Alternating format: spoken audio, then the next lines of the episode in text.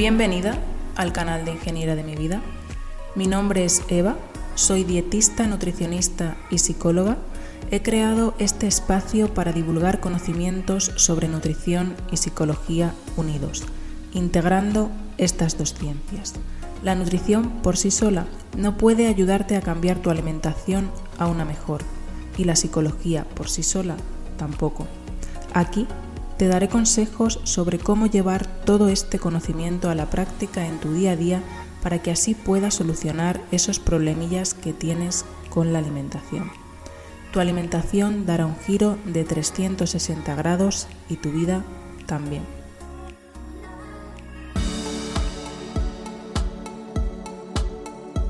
¿Sigues queriendo comer después de cenar?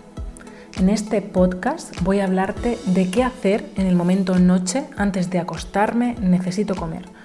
O no en el momento noche antes de acostarme justamente, sino después de cenar en cualquier momento. Voy a leerte, voy a contarte algunos de los testimonios reales de pacientes, de clientes, a ver si te suena y a ver si te sientes identificada. Empiezo. El primero es, no es que me apeteciera, era que tenía que comer sí o sí con urgencia, lo necesitaba. En ese momento no quería pensar, ni sentir, ni nada, solo hacerlo. Fueron pipas, pero podía haber sido cualquier cosa. Cuando estoy bien, el pensamiento que se cruza no tiene tanta fuerza y puedo quizás no comer, no tengo que dejarme llevar por él. Pero cuando estoy mal, tiene tanta fuerza que es irresistible. El segundo testimonio. Mi problema es después de cenar, de toda la vida. No soy capaz de dormir porque tengo hambre, no soy capaz de resistirme. Puedo estar sin comer todo el día, pero por la noche se desata la bestia. Si hay chocolate, como chocolate, pero si no, tiro de lo que sea. Si me acuesto sin comer, tengo que levantarme. El tercer testimonio. El hambre se desata cuando empiezo a comer en la cena. Si no como nada me da igual. Como empiece, no paro hasta que ya no puedo más. Y antes de dormirme tengo que volver a comer.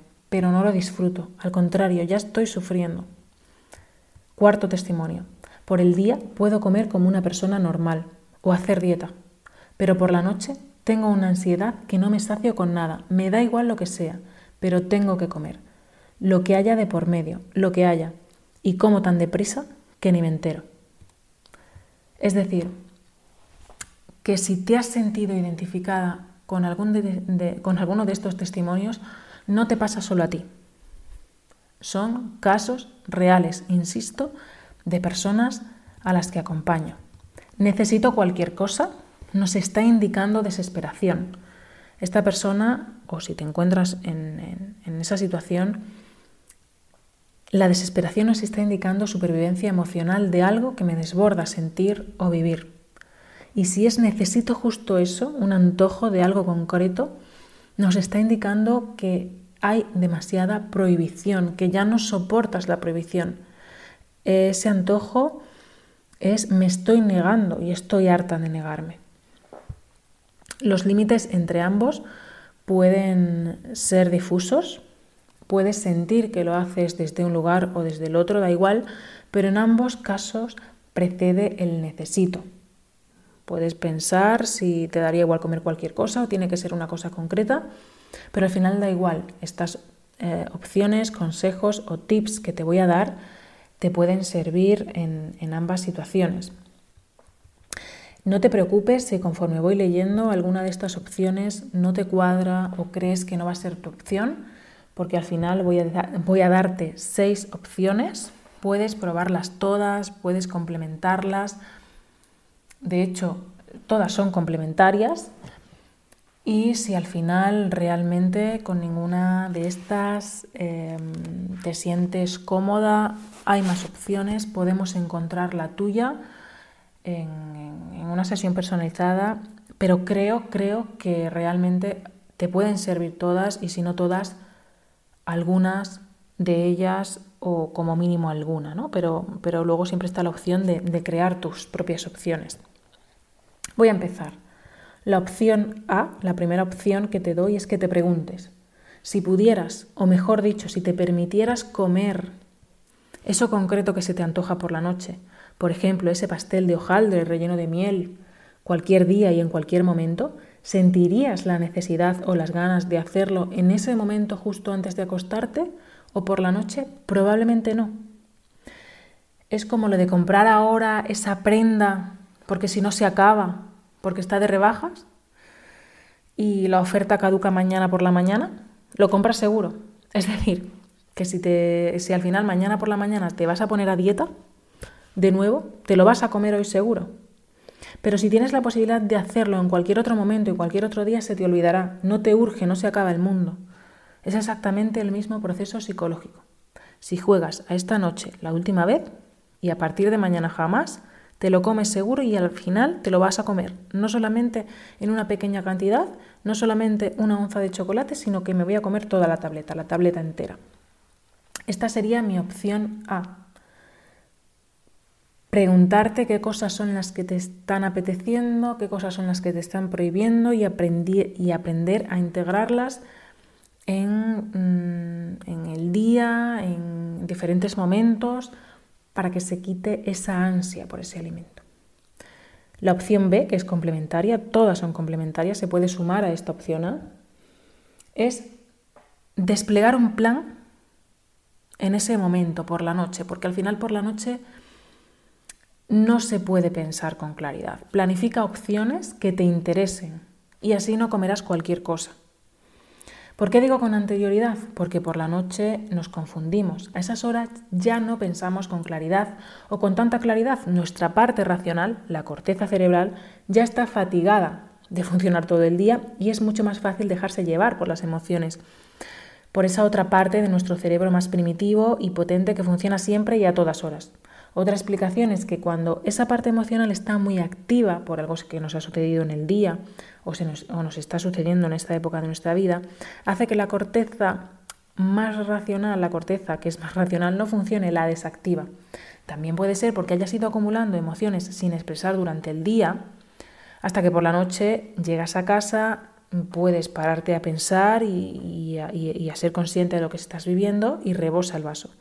Por todo esto, no esperes a tomar decisiones racionales en ese momento, por la noche, después de cenar, en la cena, antes de acostarte. Así que es muy inteligente anticiparte a esto y ponértelo fácil.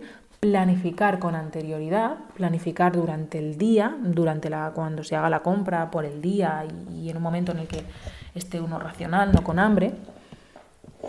Planificar y tener a mano opciones como pueden ser albaricoques secos, Em, o puede ser también chocolate puro.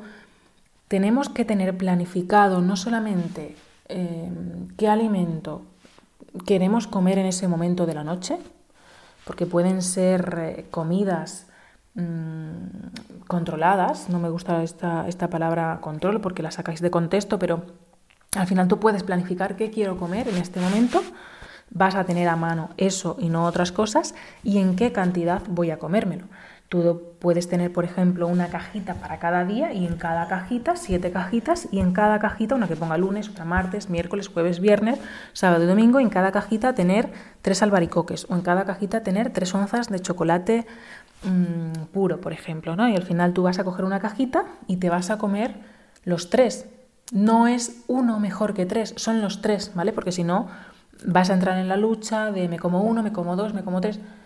Ya no hay que pensar por la noche, ya no podemos pensar. Yo he pensado con anterioridad que voy a tener esas siete cajitas, en cada cajita va a haber tres albaricoques y es lo que me voy a comer en ese momento del día y no voy a tener otras opciones. Esa sería la opción B, desplegar un plan que ya se haya planteado con anterioridad, no dejar a la improvisación para ese momento. La tercera opción, la opción C, es expresar tus emociones. Como digo, a esas horas por la noche tenemos las emociones más a flor de piel. Es la parte más, mm, más emocional de nosotros la que domina nuestro comportamiento en ese momento y por ello también es un momento bueno para expresarla. Esto necesita otro podcast de cómo expresar las emociones y de cómo liberar las emociones y voy a dedicar ese espacio en el podcast siguiente. Por tanto, si te interesa este tema, ve al siguiente podcast donde hablaré de ello. De momento solo quiero que te quedes con que otra opción es expresar y liberar esas emociones, no evadirse con la comida.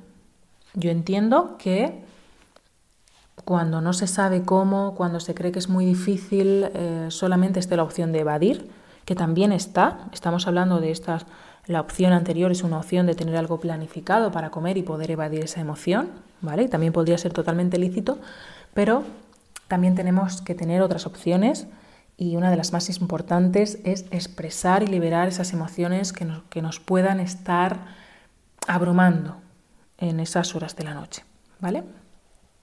La opción D, la, cuarta opción, es tener opciones inteligentes, tener opciones que nos aporten nutrientes, nutritivas y que no generen adicción. Por ejemplo, el chocolate eh, puro, el chocolate negro, de un 75%, de un 70%, de un 80%, amarga, por supuesto, pero es un gustazo cuando sabes apreciarlo. Con un trozo sentirás que es suficiente, no tiene azúcar y no incita a seguir y seguir. El azúcar no te deja parar por esa adicción física que provoca. Otra opción, por ejemplo, podría ser leche caliente con cacao puro. Nos aporta calma porque asociamos lo caliente, la leche y cacao a calma y placer. Es una asociación aprendida desde la infancia y es imposible de desaprender. Por la noche muchas veces necesitamos esa calma y ese placer y recurrimos a un alimento que nos la brinde, como puede ser, por ejemplo, la leche caliente, también puede ser con canela en lugar de con cacao. Otro ejemplo son las pipas de girasol, naturales y sin sal, sin, sin estar fritas, en un bol con un yogur entero, con un yogur natural, sin azucarar, sin edulcorar. El primer día te sabrá ácido, pero es que el yogur es ácido. Y, luego será un gustazo cuando lo sabes apreciar. Tienes que abrirte a la experiencia de la vida sin azúcar, porque existe vida más allá de ella, sabores más allá de ella. Eso no quiere decir que no, que no se vaya a comer azúcar o que no se vaya a consumir azúcar, pero hay que aprender a apreciar también lo que no la tiene. Ni mejor ni peor, otros, porque el azúcar siempre te hipnotiza, te hace perder la percepción real, te hace desconocer el sabor real de los alimentos, te hace perder la libertad. La disponibilidad de algo por lo que nos morimos de placer, pero que racionalmente no queremos comer, nos machaca el inconsciente hasta que nos lo comemos. La manzana de Edén. Lo quiero, lo quiero, no debo, no debo. Si hay una posibilidad, tu cabeza no estará en paz hasta que lo coma. Entonces solo es necesario comprar inteligentemente, que tu cocina acompañe y que no haya opciones que no te interesen. Em, em, a mano. Eso no quiere decir que, que, por ejemplo, tengas prohibidas las galletas. Pero realmente si sabes que tienes este problema por la noche, pues al final tener galletas en casa o tener bollos en casa o croissant en casa no, no va a ser la mejor opción porque a lo mejor no vas a poder resistirte. Pero, por ejemplo, puedes ir mañana a una cafetería, pedirte un café y tomarme, tomarte un croissant. Incluso pues estar así una semana para que no sientas que tienes ese croissant prohibido. La opción E es permitirte. Y tú ahora quizás me digas, me da miedo permitirme porque me da miedo tener que permitirme siempre, todas las noches, a todas horas, durante todo el día. Pero es paradójico, pero permitirte es lo que tendrá el resultado que quieres conseguir con no permitirte, que es que no comas, que comas tranquilamente y disfrutando tan solo un poco. Si tienes antojo de chocolate, cómelo, porque te comerás una manzana para intentar saltearlo, Después te comerás unas cerezas, después comerás piñones y al final, agotada y frustrada de no poder resistir la tentación, te comerás el chocolate y no solamente un poquito de chocolate, como yo te había comentado, por ejemplo, en la opción número 2, en la, en la opción B, comerte un poquito tranquilamente, una tira de chocolate, un par de onzas, tres onzas, por el mero placer de hacerlo y disfrutándolo, porque ¿por qué no?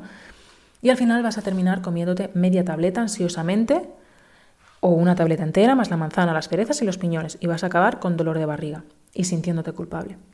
Entonces mi experiencia y la de las personas a las que acompaño, la mayoría, a no ser de que pueda haber alguna contraindicación, porque haya bueno, pues, eh, alguna asociación fuerte con algún alimento o algún desajuste muy grande de estrés, em, mi experiencia es que al final el permitirte comer algo hace que no sientas esa necesidad de hacerlo Y en lugar de arrasar con todo lo que hay con ansiedad, te relajas y te olvidas de ello.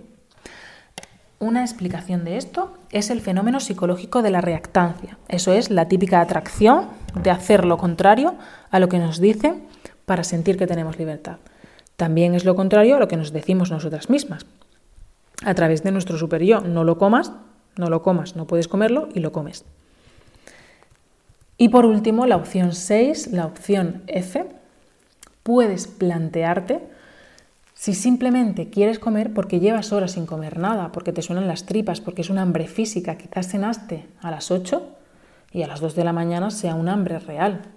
Si este es el caso, no sentirás descontrol ni ansiedad y con un par de nueces podrás saciar tu estómago. Y tampoco veo que sea una opción descabellada. Aún así, si es un hábito, lo ideal sería acostumbrar a tu cuerpo a estar descansando durante la noche. Tu cuerpo te agradecerá el descanso. La cronobiología es una ciencia que nos indica los beneficios de seguir los ciclos de luz y oscuridad.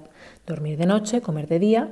Estamos diseñados para dormir de noche, para comer de día y así te aseguras estar en consonancia con la naturaleza y con tu naturaleza hormonal, con la melatonina, con la insulina. Y, puede ser que tengas un hambre real, porque si has cenado a las 8, a las 2 ya puede ser que sea un hambre real, no tiene por qué ser emocional, no tiene por qué ser una ansia por comer porque haya habido una prohibición, que no es la mejor costumbre, pero bueno, a veces, bueno, pues las circunstancias de la vida, pues uno se va a acostar más tarde y ya tiene hambre, bueno, pues se puede planificar una opción inteligente o se puede intentar mejorar estos hábitos de sueño. Estas son mis propuestas. Espero que te sirvan. A muchas de las personas que conozco les han ayudado mucho y como te decía, si por ti misma no consigues gestionar ese momento de la cena, de, la, de después de la cena, de antes de acostarte, de la recena, contacta conmigo para que encontremos juntas tu solución, porque seguro, seguro que hay una solución para ti. Un abrazo y mis mejores deseos. Puedes encontrarme en Instagram y seguir mi perfil arroba ing de mi vida para que estemos en contacto y también puedes escribirme a quiero ser arroba ingeniera de para contarme tu caso.